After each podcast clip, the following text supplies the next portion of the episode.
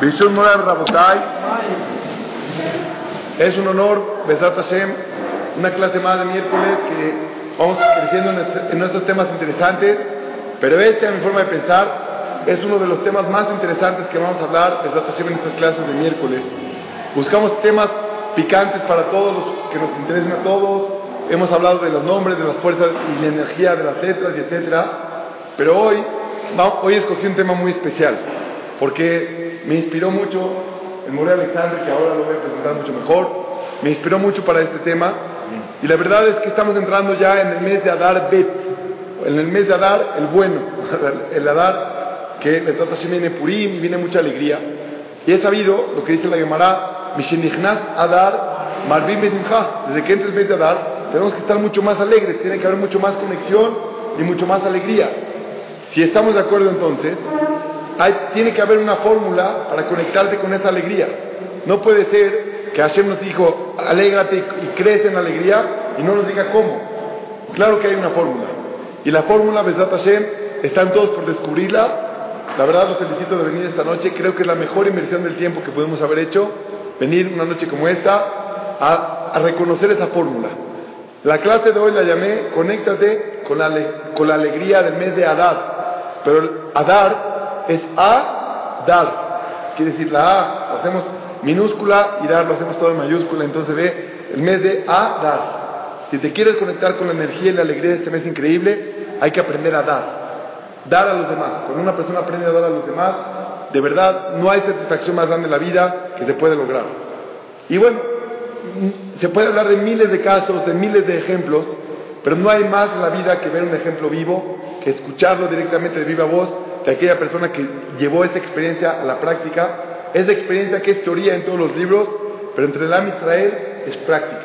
Y Besrat Hashem, quiero presentar a quien realmente es una inspiración personal, de vida, se, se los digo de forma muy clara, es una, eh, una real, real inspiración, Baruch Hashem, por un acto heroico, a mi forma de ver, heroico, que está, eh, Besrat Hashem, Alexander Hart, Alexander More de la obra Jaim, para que quede muy claro, que nos enseñó una lección para todos los judíos del mundo. Y por eso Baruch Hashem nos dio el sejud de venir, le agradezco mucho por darnos el tiempo y esta noche. Y vamos a escuchar sus palabras, vamos a escuchar cuál, es cuál fue su experiencia, cuál fue lo, que lo motivó a, a dar y entregar Besat Hashem. Yo no voy a dar más introducción, quiero dar la palabra a María Alexander. Bienvenido. ¿Me puedes quitar las diapositivas mejor aquí? Más, más fácil. Eh, sí, estoy más centrado. Bueno, nada más retomando un poquito lo que dijo el Rab eh, acerca del mes de Adar, lo que es Purim. Eh, escuché una vez eh, la diferencia, como el enfoque de, de, del Yehudí, la alegría está en dar y no en recibir. Y Purim es como el carnaval de los Yehudim, ¿no? Se disfrazan y todo, pero ¿cuál es el carnaval, digamos, de los Goim? Es el Halloween, ¿no? El Halloween que se podría comparar, ¿no? Le Abril. El Halloween está relacionado con que te disfrazas y los dulces y todo, pero ¿cuál es la mitzvah de Halloween? Ir a tocar las puertas a que te den dulces. ¿Cuál es la mitzvah de Purim? Entrenar a los niños a que den a los pobres y que la mitzvah que tú tienes que dar eh, Mishloach Manot, no que tienes que recibir Mishloach Manot. Con los Goim al revés, tú tienes que ir a tocar a ver quién te da. Pero bueno, eso fue nada más un brevio cultural, como nosotros estamos entrenados a buscar la manera de siempre compartir, eh, siempre dar. Bueno, vamos a empezar con la Mishnah de Birkei muy conocida, ¿sí? Shimon Atzadik leía la Mishnah Bet. No siempre voy a leer todas las Mishnahot, sino me voy a enfocar en lo que hay que enfocarse. En este caso, pues, me puedo enfocar en todo. Saben Pirkei Avot, la Torah oral, un legado de los Jajamim, que resumieron en pocas palabras eh, todo lo que es la ética, la superación personal que desde Moshe Rabbeinu se recibió y se fue, fue transmitida en generación en generación. Y nos dice que sobre tres cosas se sostiene el mundo, ¿no? A la Torah, de a la boda, de alguien Hasadim. Tres cosas se necesitan para que se sostenga el mundo. Si falta una de estas tres cosas, ya no se puede sostener el mundo. Si en algún momento no hay Torah, o no hay abodá, que es los korbanot, o en el caso que no hay korbanot, este filot, o el Gemilut Hasadim, el mundo no tiene que sostenerse. Nada más una pregunta así chiquita, ¿por qué no puso Gemilut Hasadim primero? ¿Por qué no puso actos de bondad primero, después Torah y después abodá? ¿Por qué, ¿Por qué ese orden? ¿Por qué el orden Torah, hay que ¿Por qué no primero? ¿Por qué ese orden?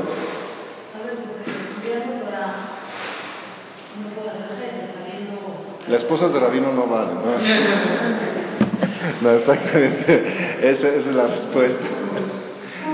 La respuesta es esa, es de que hasta para hacer bondades uno tiene que saber cómo hacer bondades. Uno no puede saber. A veces uno hace una cosa buena y piensa que, está bien y realmente está mal.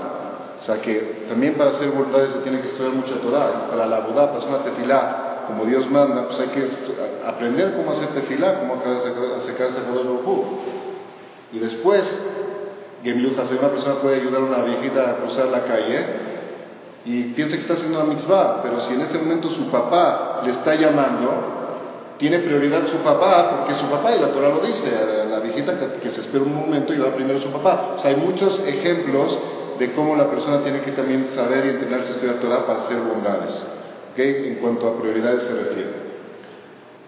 Vamos, siguiente. Ok. Bueno, todo empezó eh, en el Bet de Sauces fuimos a hacer tefila ahí. Y me encontré con un padre de uno de mis eh, alumnos de Lora Jaim, que justamente acababa de hacer Bar.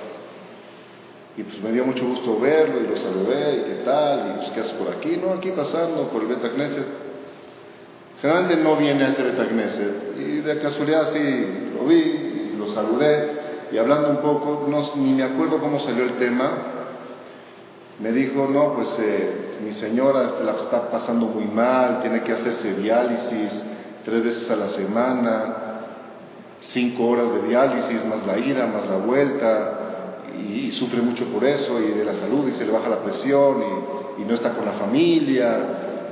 Y le pregunto, y este, bueno, ¿y qué, qué, qué, cómo se puede resolver ese problema? Pues necesita, los doctores le dijeron que necesita un trasplante de riñón. Eh, porque ya tiene una disfunción de, eh, renal muy, muy importante y pues lo único que por ahora se puede hacer es un trasplante y entonces me comentó que están en una lista en Nueva York están esperando hasta que salga algo, salga alguien. Dije, bueno, si yo estoy en México y esta señora es de México, ¿por qué alguien de México se tiene que ir a Nueva York siendo que aquí en México alguien la puede ayudar? Le digo, ¿qué, ¿qué tipo de sangre es? y también por causalidad, digamos, se equivocó, dijo es O negativa. Dijo, O negativo, pues difícil O negativo, pues, no todo el mundo puede recibir sangre de O negativo, y justamente yo también soy O negativo.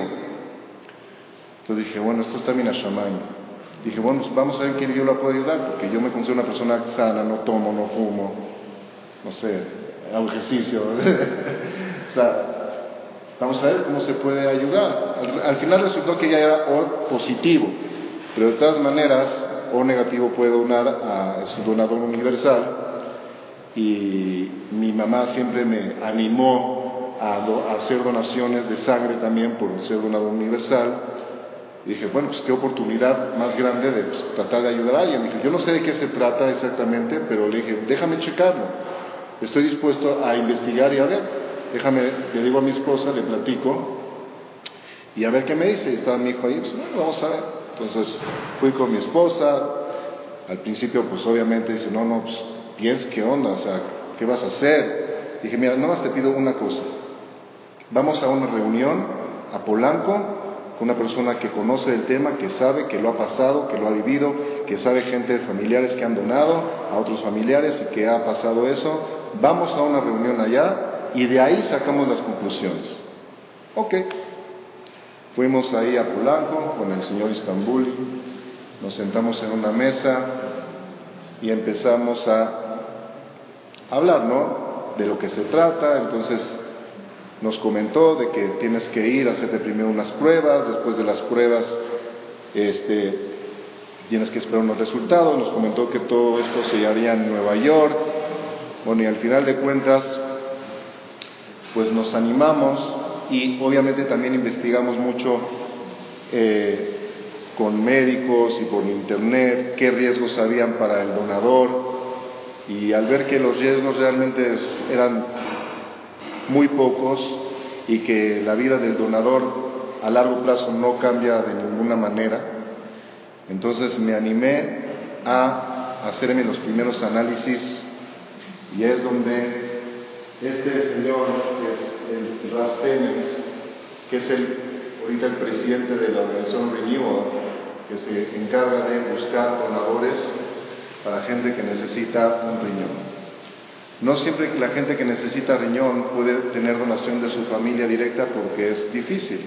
Por ejemplo, en el caso de esta señora, ya había su hermana, que era la persona más idónea para donar, pues hizo todos los análisis y le encontraron una membranita, una cosa que ya la hacía, eh, ¿cómo se llama? Eh, la, descartaba para ser donadora. Y bueno, la familia entró en pánico, no sabía ya cualquier otra persona en la familia ya no, ya no, era, eh, ¿cómo se llama?, apta o, no se sentía con fuerza, o cualquier, hay muchas cosas que te descartan para ser donador. Pero dije, bueno, yo me voy estoy dispuesto a hacerme todos los análisis. A ver qué pasa. Este rap me habló. Lo primero que me dice, hola, ¿cómo estás? Nos presentamos. Dice, sé que quieres donar. Sé, ¿qué dice tu esposa? La Sheilat Jajam. Si tú no puedes agarrar y por querer hacer un acto de bondad, dejar a la señora así, yo qué sé, eh, contra su voluntad, someterte a una cirugía. Dice, eso es una, digamos, una mitzvah conjunta. Tu esposa tiene que estar de acuerdo. Dije, sí, mi esposa está de acuerdo y estuvimos en una primera reunión.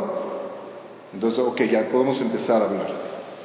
Me preguntó también cuál es la reacción de mis hijos, de mi familia. Dije, no hay problema, están dispuestos a que me hagan los primeros análisis.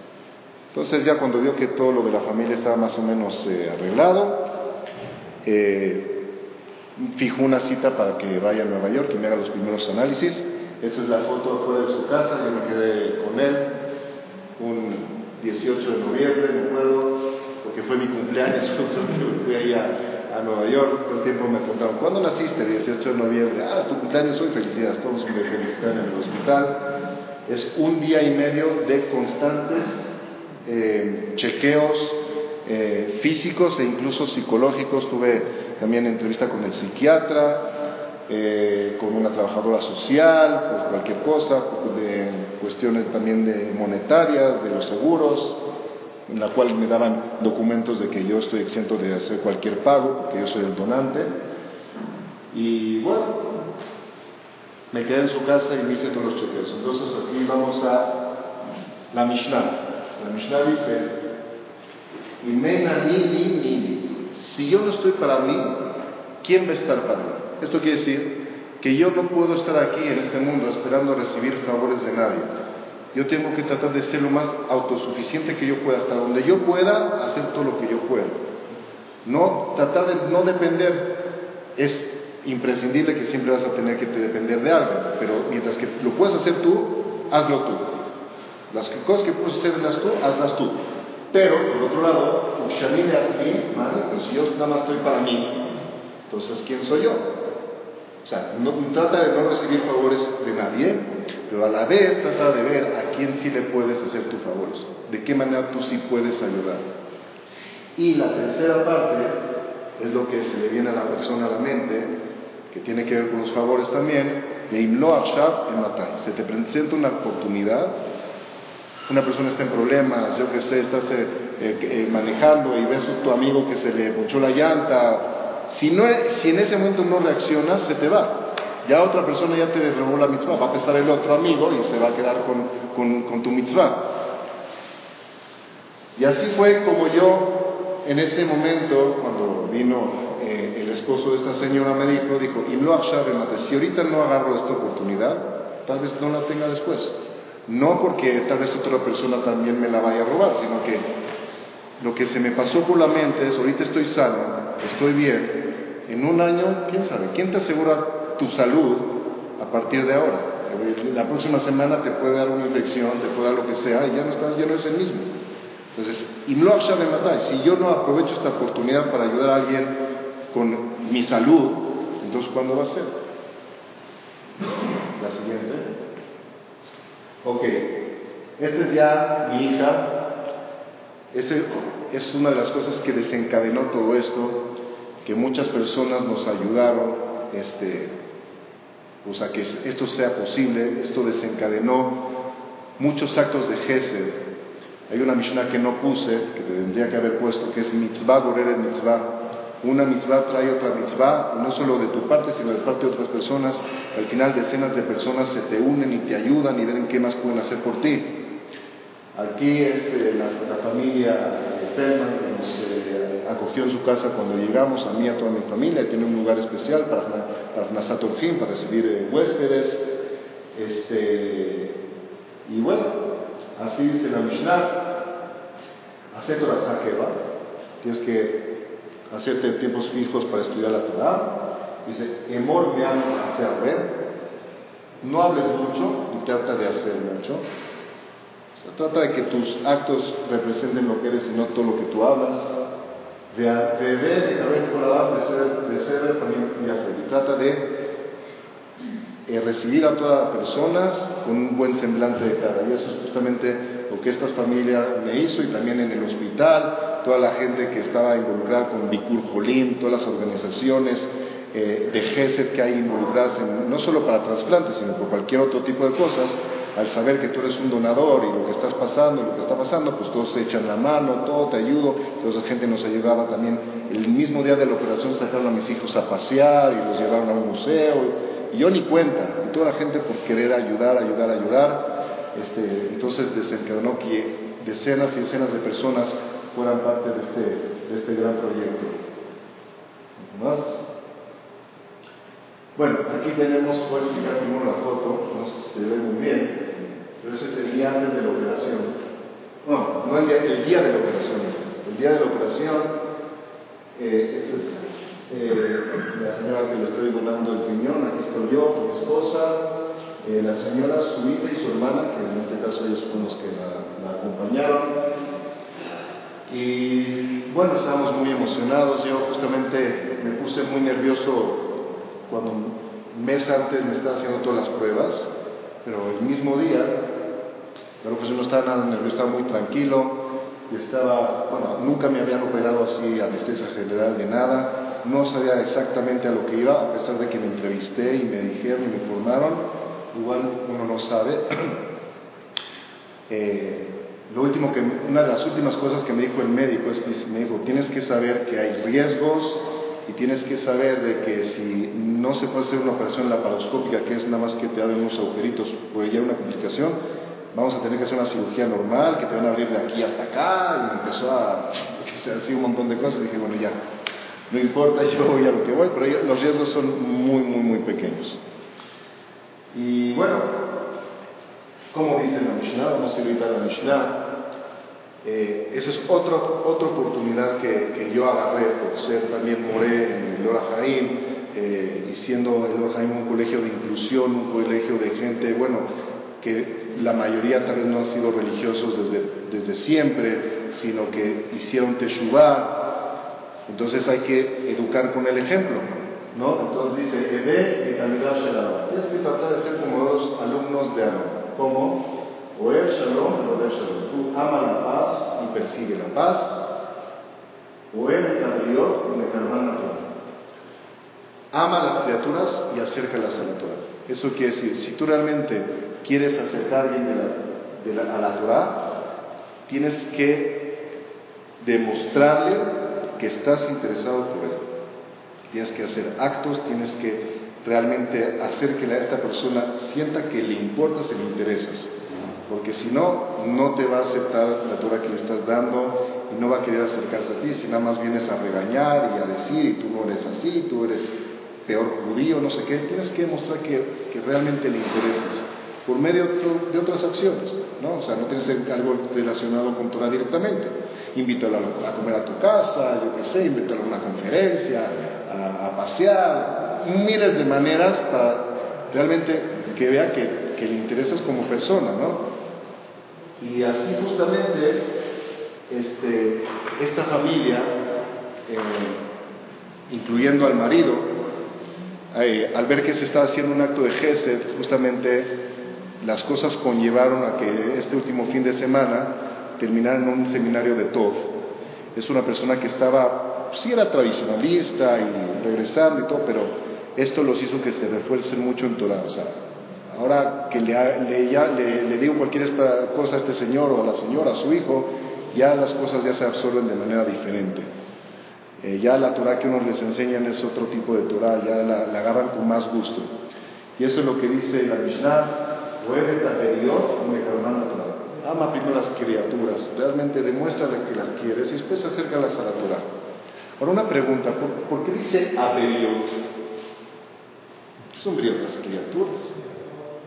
¿Por qué digo Oebeta Adam, Oebeta Nashim? ¿Por qué Beriot? Oebeta Yehudim, ama los Yehudim. Voy a hacer a la Torah. ¿Qué son las beriot? ¿Qué son beriot? Criaturas, el perro, el gato. El... ¿Alguien sabe la respuesta? ¿Vas a acercar un perrito a la Torah? ¿No son las beriot? Ajá, las beriot no son... Hasta los árboles son beriot, ¿no? ¿Por qué a beriot? Dijo a Yehudim ni siquiera. A Nashim, beriot, criaturas. Los mosquitos son criaturas.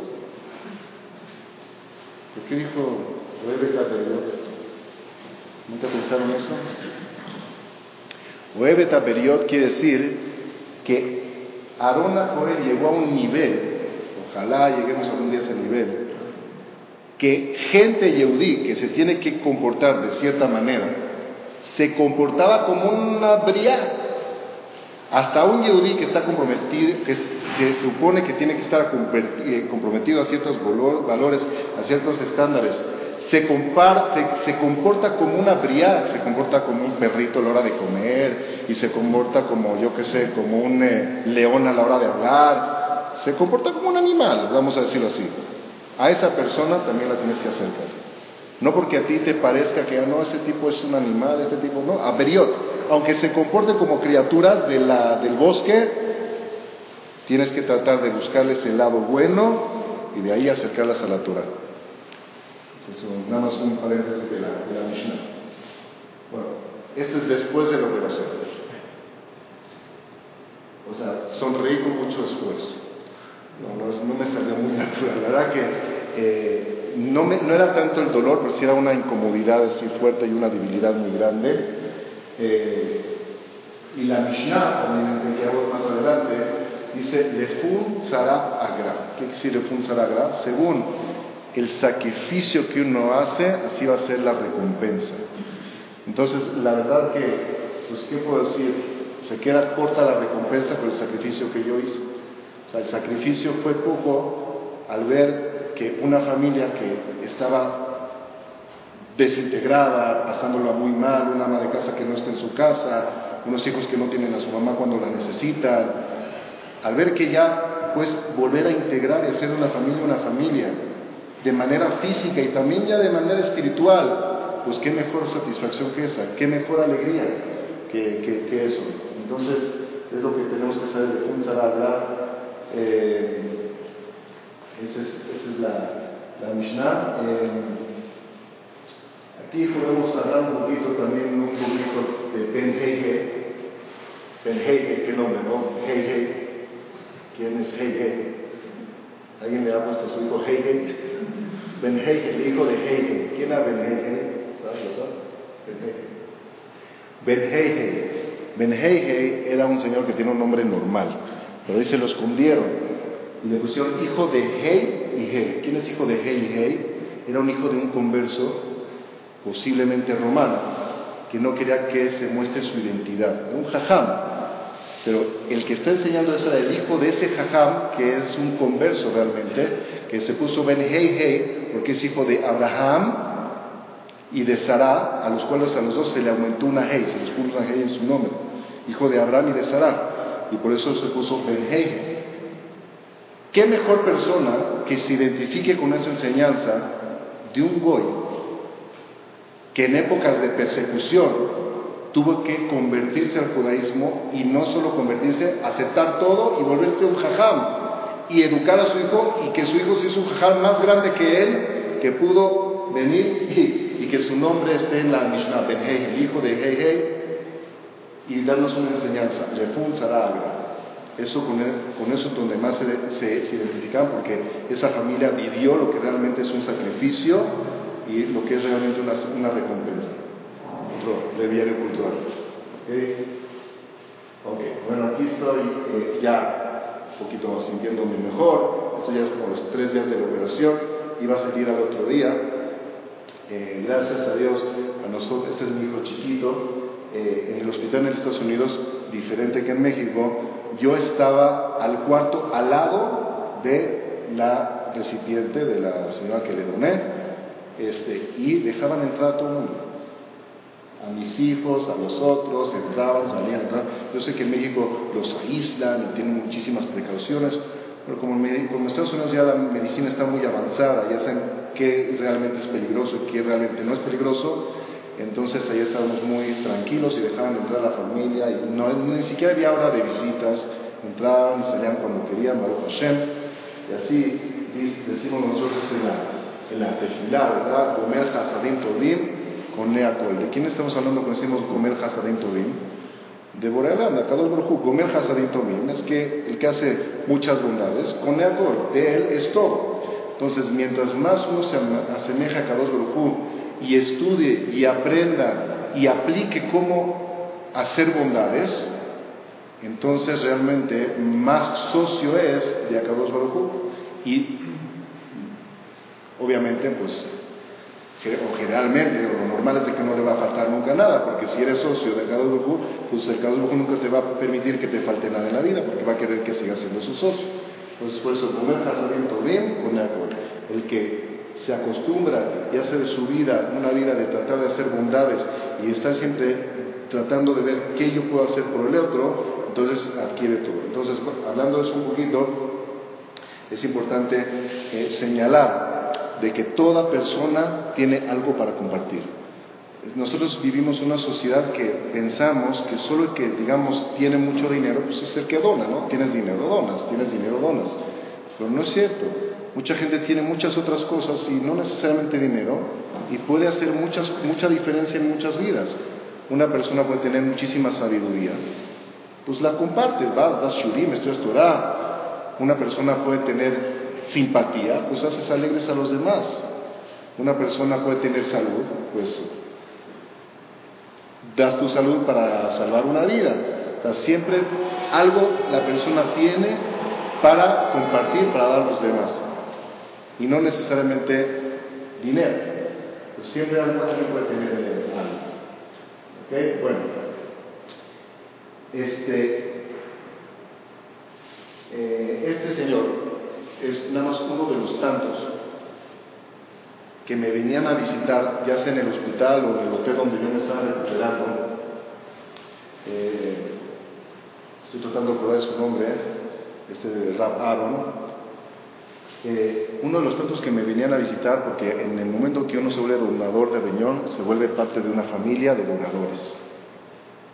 Este, este Rap también fue donador, había acabado de donar un riñón hace un año y así como él, eh, un fin de semana antes, el fin de semana antes de que fui al hospital, el mismo ese, Shabbat, ese viernes en la noche, estoy hablando con una persona que también había donado una hora antes de las complicaciones, de lo que vas a sentir, de dónde te va a doler. O sea, se vuelve una, una unión muy bonita y te das cuenta que, o sea, ahí eres uno más, casi casi, ¿no? O sea, llegas y ves que mucha gente dona. Y no solo que donan, sino a veces donan hasta anónimo. No sabe ni, a quién, ni para quién va el riñón. Dice, yo quiero donar mi riñón. ¿Para qué no sé? Yo, yo lo dono y te ponen una lista. Después ni el que recibe sabe quién le donó, ni el que dona sabe quién, quién, aquí, quién lo recibió. hay, hay, casos también así. Y así me tocó con, con varias gente que sí donaron anónimamente eh, su riñón y cada vez son más gente que lo hace. Y así hoy en día recibo mails cada dos semanas. En este momento se está haciendo una donación, rezar pelín por esto y esto, y te dan un breve caso. También cuando yo estaba donando, mandaron un mail a toda la gente que había donado, que se volvió parte de lo que es la familia de Renewal, y todo el mundo está al tanto de todas las donaciones que se están haciendo. Entonces, un momentito, dice, eh, parte de esta dice, Velo Waikar el. El estudio no es lo fundamental, sino el más, sino la acción. O sea, todo tiene valor, tiene valor el estudio y tiene valor también la acción, pero si uno nada más se va a quedar en el estudio y no lo va a aplicar, entonces no sirve nada. Hay que también estudiar, pero también aplicar lo que uno estudia. Ok, aquí, no antes. Bueno, este es el cirujano que me operó. Ya esta es la última cita que me hice en Nueva York.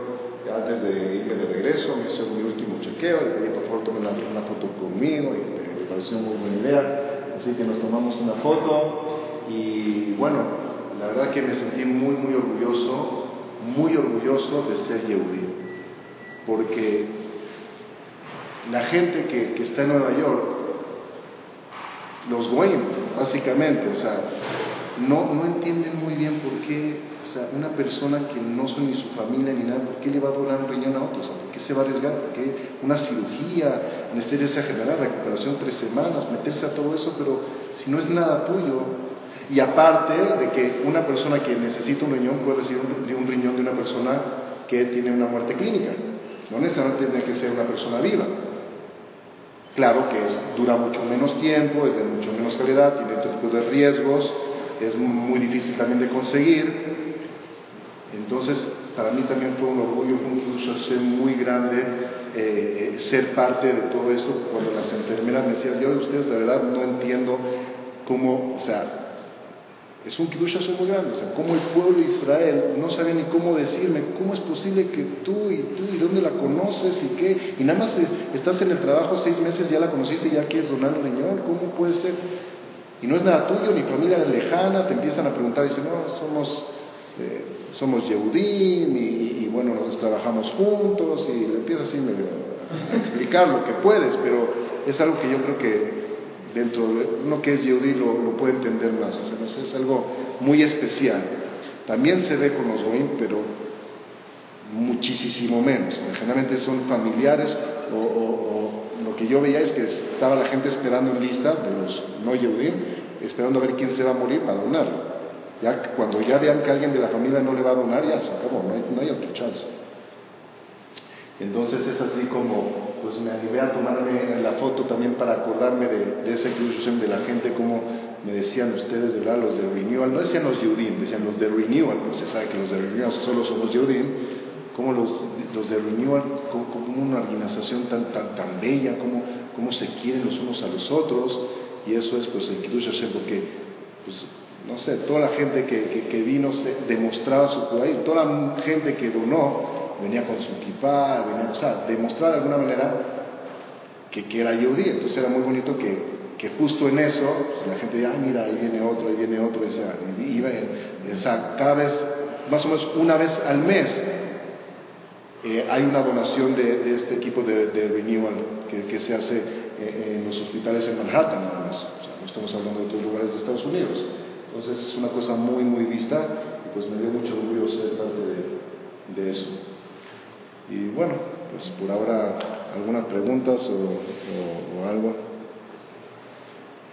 ¿Hace cuánto tiempo se encuentra el plan? Fue el, 25, ¿En qué año fue el 25 de diciembre. ¿De ese? Sí. ¿Hace tres meses? Sí. Sí, apenas. Sí. La verdad que había escuchado esta historia a través del rap y cuando uno la escucha como que dice, ah, bueno, debe ser una historia de años, ¿no? Ya conocerte y escucharla directamente de ti, la verdad que mis respetos, o sea, eh, creo que es una cosa no sé, la verdad que la verdad que te, felicito infinitamente. Nada más te quiero preguntar puntualmente, sabiendo y habiendo conocido el dolor que te causó, porque finalmente hay un cierto físico en una opinión, ¿lo volverías a hacer? Y la otra pregunta es, si tu hijo el día de mañana te dice que también quiere donar un riñón, ¿cuál sería tu, tu posición?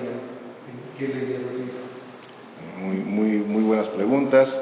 Este, definitivamente lo volvería a hacer porque lo que se gana a comparación con lo que se pierde es, es abismal. Este, y si mi hijo quisiera el día de mañana donar para salvar a una persona, porque realmente le está salvando la vida, porque una gente con diálisis no puede durar más de 8 o 9 años. ¿Cuánto puede una persona durar así? Es un deterioro del cuerpo constante, o sea, ni hablar que es una presión, prisión en vida, no puedes irte de vacaciones tres días a ningún lugar sin estar en diálisis. Es una vida que no es vida, ¿estamos de acuerdo? Entonces, este pues viendo que realmente no, no pasa nada. Y justamente esa fue otra razón que quise. Quise fijar un precedente. Quise enseñar un poquito también a la gente que es posible y que no pasa nada. O sea, la gente está mal informada de lo que es donar un riñón. La verdad no es tan guau como parece. O sea, no, no realmente. O sea, hay incomodidad y la operación y la reposición. Y sinceramente fue mucho más duro, perdón, es la señora, la jefa. Este, fue mucho más duro de lo que yo pensaba. Le pregunté a una persona, oye, ¿qué tal? ¿Donaste así, hablando así? Sí, te duele un poquito cuando te ríes y así. No sé, me dijo así, creo que es como el parto que se te olvida lo que sientes, porque nada que ver, no es de que te duele cuando te ríes, es de que te operan y no puedes ni siquiera darte la vuelta de un lado dos días. O sea, ni para el otro lado. son molestias y se, te, y, se te, y se te mueve todo, ¿no? Entonces, este, pero todo, todo dolor y toda angustia y todo, toda dificultad valió la pena. O sea, creo que mi esposa, que justamente ahorita me está tratando de hablar, ella no, no tiene menos mérito de, de, haber accedido a, a todo esto. O sea, ella tiene igual de mérito. O sea, en el momento que la mujer está de acuerdo, está dispuesta a, a seguir adelante con, con, el proyecto, entonces vuelve socia directamente con el marido. Y no solo vi hombres que donaron, sino conocí a mujeres que donaron. Mujeres amas de casa que donaron riñón. Y una de ellas es una de las mujeres que nos ayudó y nos llevó a los niños un día a pasear, porque sabe de lo que se trata, o sea, te vuelves parte de una, de una familia. La verdad que es muy lindo, ¿no? Claro que sí. Aunque le voy a decir, mi papá fue el que sí no estuvo de acuerdo mucho. O sea, sí, mi papá, mi padre como padre, primero fue bueno, a ver, este, eh, yo no estoy de acuerdo, pero si tú, tú, tú, tú, me dijo, tú tomas la última decisión. Dijo, nada más quiero saber, porque también hay kibudorim, yo tengo que respetar a los padres. Si tú me dejas que yo tome la última decisión, mi decisión va a ser que voy a echar para adelante, o sea, yo lo voy a hacer. Si tú, si tú no quieres, tienes mucho miedo, es un no rotundo, no lo voy a hacer. dijo, ¿sabes qué? Yo no quiero, pero quiero que tú tomes la decisión. Y yo tomé la decisión. Y una semana antes, o diez días antes de que yo viaje, me escribe un mail. No lo hagas, no lo hagas, no lo hagas, no lo hagas, ya no lo hagas, no quiero que lo hagas, no, no, por favor, no lo hagas. Así, un no rotundo y le contesté, la decisión ya está tomada, pero no nada más le contesté así, le mandé varios artículos, artículos médicos, artículos también de, eh, de, de, Esha Torah, también de, eh, Lori Palatni, que también había donado un riñón y, de que los riesgos son muy bajos. O sea, él me mandó varios artículos de que, de que hay riesgo, de que no sé qué. Yo le mandé multiplicado por 10 otros artículos de que no pasa nada. Y al final todo salió muy bien, él estuvo de acuerdo, y yo viajé a Nueva York y, él todos los días me llamaba y hasta en el camino saliendo del hospital también me llamó y nos reímos juntos y vino en paz. ¿Eh? ¿Y sí ya? Ya, ya, ya. Nos podemos reír los dos, sí. ¿Cuáles son los, los contras de tipo, si solo un río, se quita de esta, que, que ya No puedo hacer deportes extremos, kickboxing, por ejemplo, que igual no pensaba hacer. Eh, tal vez, eh, no, de, deportes donde puedas tener un impacto muy fuerte en el abdomen, no puedes hacer, pero son muy pocos. Uno, el ejemplo que me dieron es kickboxing. No, nadar, claro, todo, nadar, correr, tenis, casi gimnasia olímpica también, parece de mano, eso no tiene ningún problema. Igual, igualito. ¿Tu calidad de vida La misma, exactamente, lo mismo. No, no hay ninguna diferencia. O sea, tus, lo único que dice, tus análisis, cuando te haces análisis de orina, te sale una irregularidad pequeña, pero que no es relevante. No te cambias nada. Eh, escuché un caso de una persona que donó, que donó un riñón, que, su, que es deportista, que sí le gustaba hacer deporte, y que su rendimiento físico bajó un poco, pero que eso no le importó. Dice, si es nada más porque en vez de correr yo que sé tanto que corría, voy a correr un poquito menos o me voy a casar un poquito más por correr, pues igual vale la pena ayudar a una persona. O sea, no puedo ser tan egoísta que nada más me voy a cansar un poquito más, entonces ya no lo voy a hacer. O sea, pero físicamente, en la calidad de vida normal, no pasa nada. Eh, hace como 10 años, más bien un poquito más, hace como 13 años, yo fui a una conferencia en el fin de Acapulco 70, a ver si estaba permitido donar órganos o no. ¿Verdad? Había rabinos, había científicos, médicos, médicos trasplantistas, y llegaron los rabinos. Antes que nada, quiero decir que mis respetos a ti, ¿verdad? Llegaron a la conclusión que no debe ser. Porque hay un riesgo mínimo de la vida de uno cuando uno va a hacer. Ok, ahora yo voy a hacer una pregunta. Si una persona tiene que ir corriendo, una persona de Absalá, tiene que ir corriendo, hay un accidente y lo tiene que ir a salvar y va con el coche todo rápido, ¿no hay un riesgo de que pueda chocar y le pueda pasar algo? O sea, todos, todos son un riesgo. Te digo lo que yo oí en esa conferencia. ¿Verdad? Eh, sí, sí, claro, pero no es... Sí, pero le voy a decir, esto, esta organización Renewal está avalada, tiene muchas cartas, está avalada por muchísimos rabanim, expertos en el tema. No es un blanco y un negro, se tienen que tomar muchas cosas, que ser Shilat Hama, que realmente ver, hay muchos factores, no solamente la salud, la familia, hay factores, pero no es un sí y un no. Si se puede o no se puede, no existe. Hay cosas que obviamente no se pueden donar. Una persona no puede donar su corazón, pues se muere. O sea, una persona puede... ¿cuál?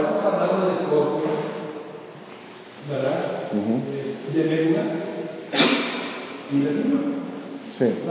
No, pero, pero córnea una persona no puede donar en vida porque se queda sin ver.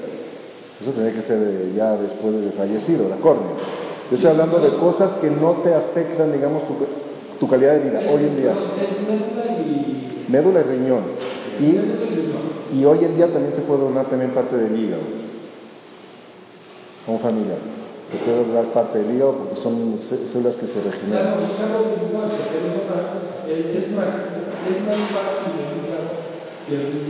Pues porque el hígado se regenera.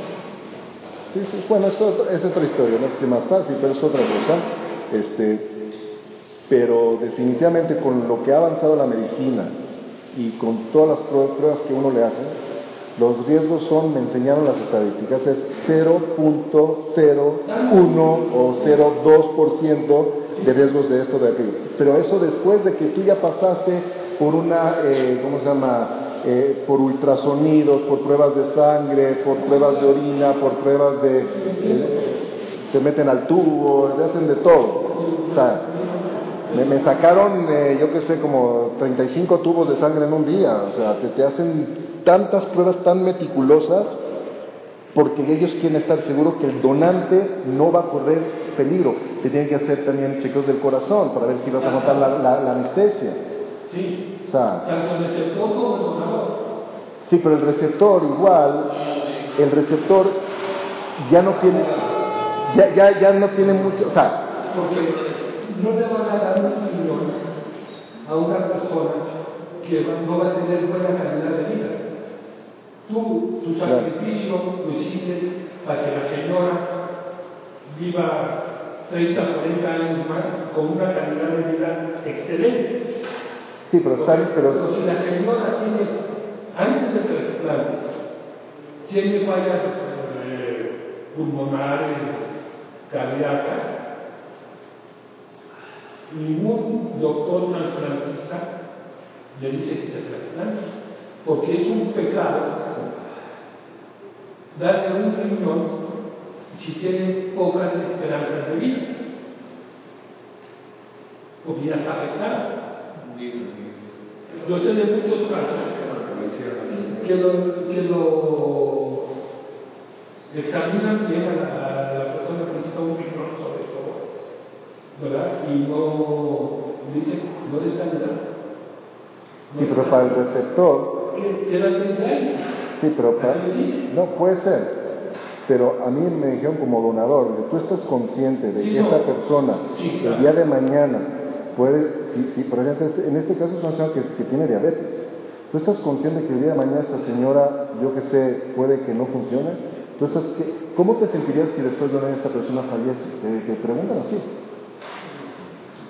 Y, y la verdad, o sea, viendo todos los casos y estadísticas, dice, no, una persona tiene que hacer la una persona tiene que hacer de, lo de su parte, y además con Hashem ya, Dios dirá, no estamos, no estamos diciendo que está también eh, de que tantas deficiencias, claro, una persona que ya está en terapia intensiva y tiene deficiencia renal, pues sí me va a donar un riñón, no estamos hablando de ese extremo, pero si hay más de la mitad de posibilidades que la persona regrese a tener una vida normal, entonces lo hacen.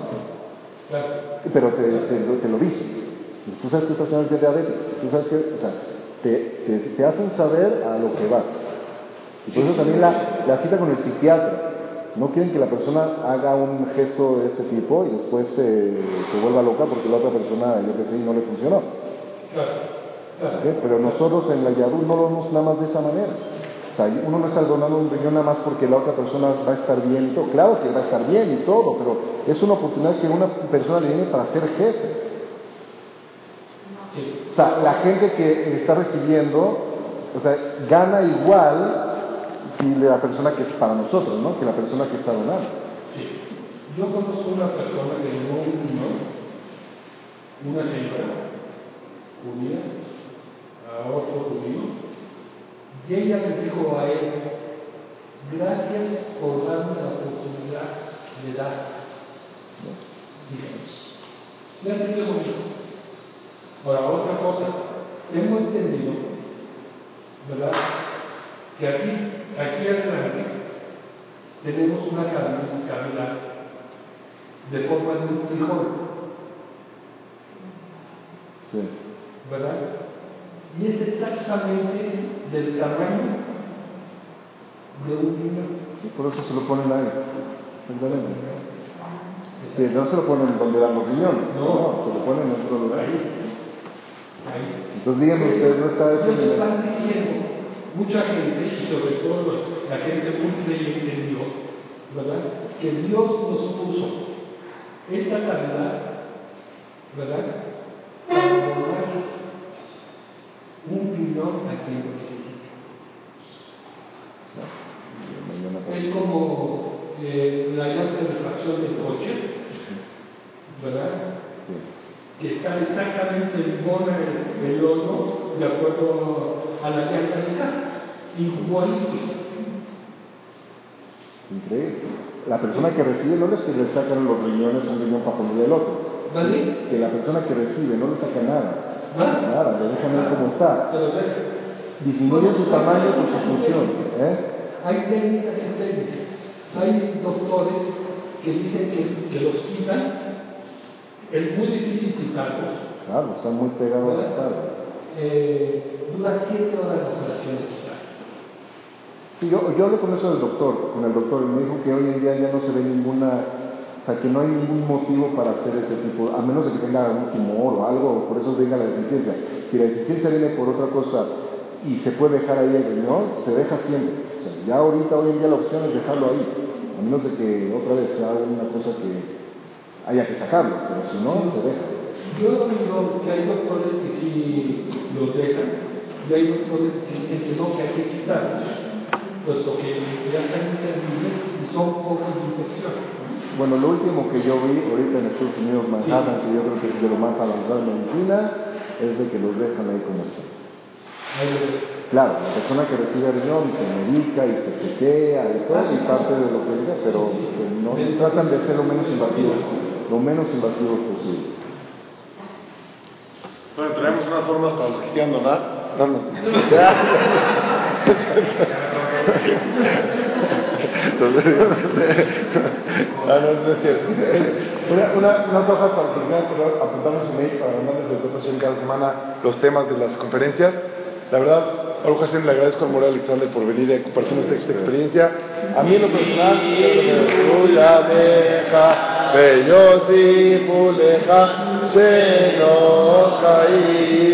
La verdad una experiencia que en lo personal me cambió la vida, mi forma de ver las cosas, mi forma de, de ver el mundo, de cuánto se puede ayudar, cuánto se puede dar. El corazón entero se puede dar a los demás, de Hashem, y hasta un riñón. Ojalá que cada uno nos ayude a llevar este mensaje al corazón y Besat Hashem a ayudar en adelante. La próxima semana vamos a hablar de un tema muy, muy especial. Los espero a todos también, Besat Hashem. El tema los voy a dejar sorpresa, ya se los mandaré por mail. Escriban sus mails, Besat Hashem, y los mando. Gracias por acompañarnos. Gracias.